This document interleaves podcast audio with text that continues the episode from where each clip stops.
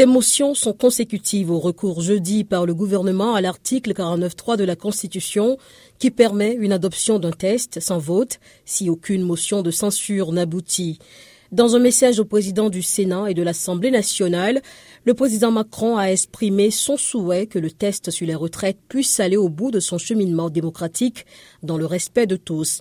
La mesure phare de cette réforme, le recul de l'âge légal de départ à la retraite de 62 à 64 ans, cristallise la colère. Ceux qui s'y opposent la jugent injuste, notamment pour les femmes et les salariés aux métiers pénibles. De nombreux Français manifestent depuis le 19 janvier pour dire leur refus. Ce matin, plusieurs manifestations causaient d'importantes perturbations du trafic aux abords de Rennes, dans l'ouest de la France.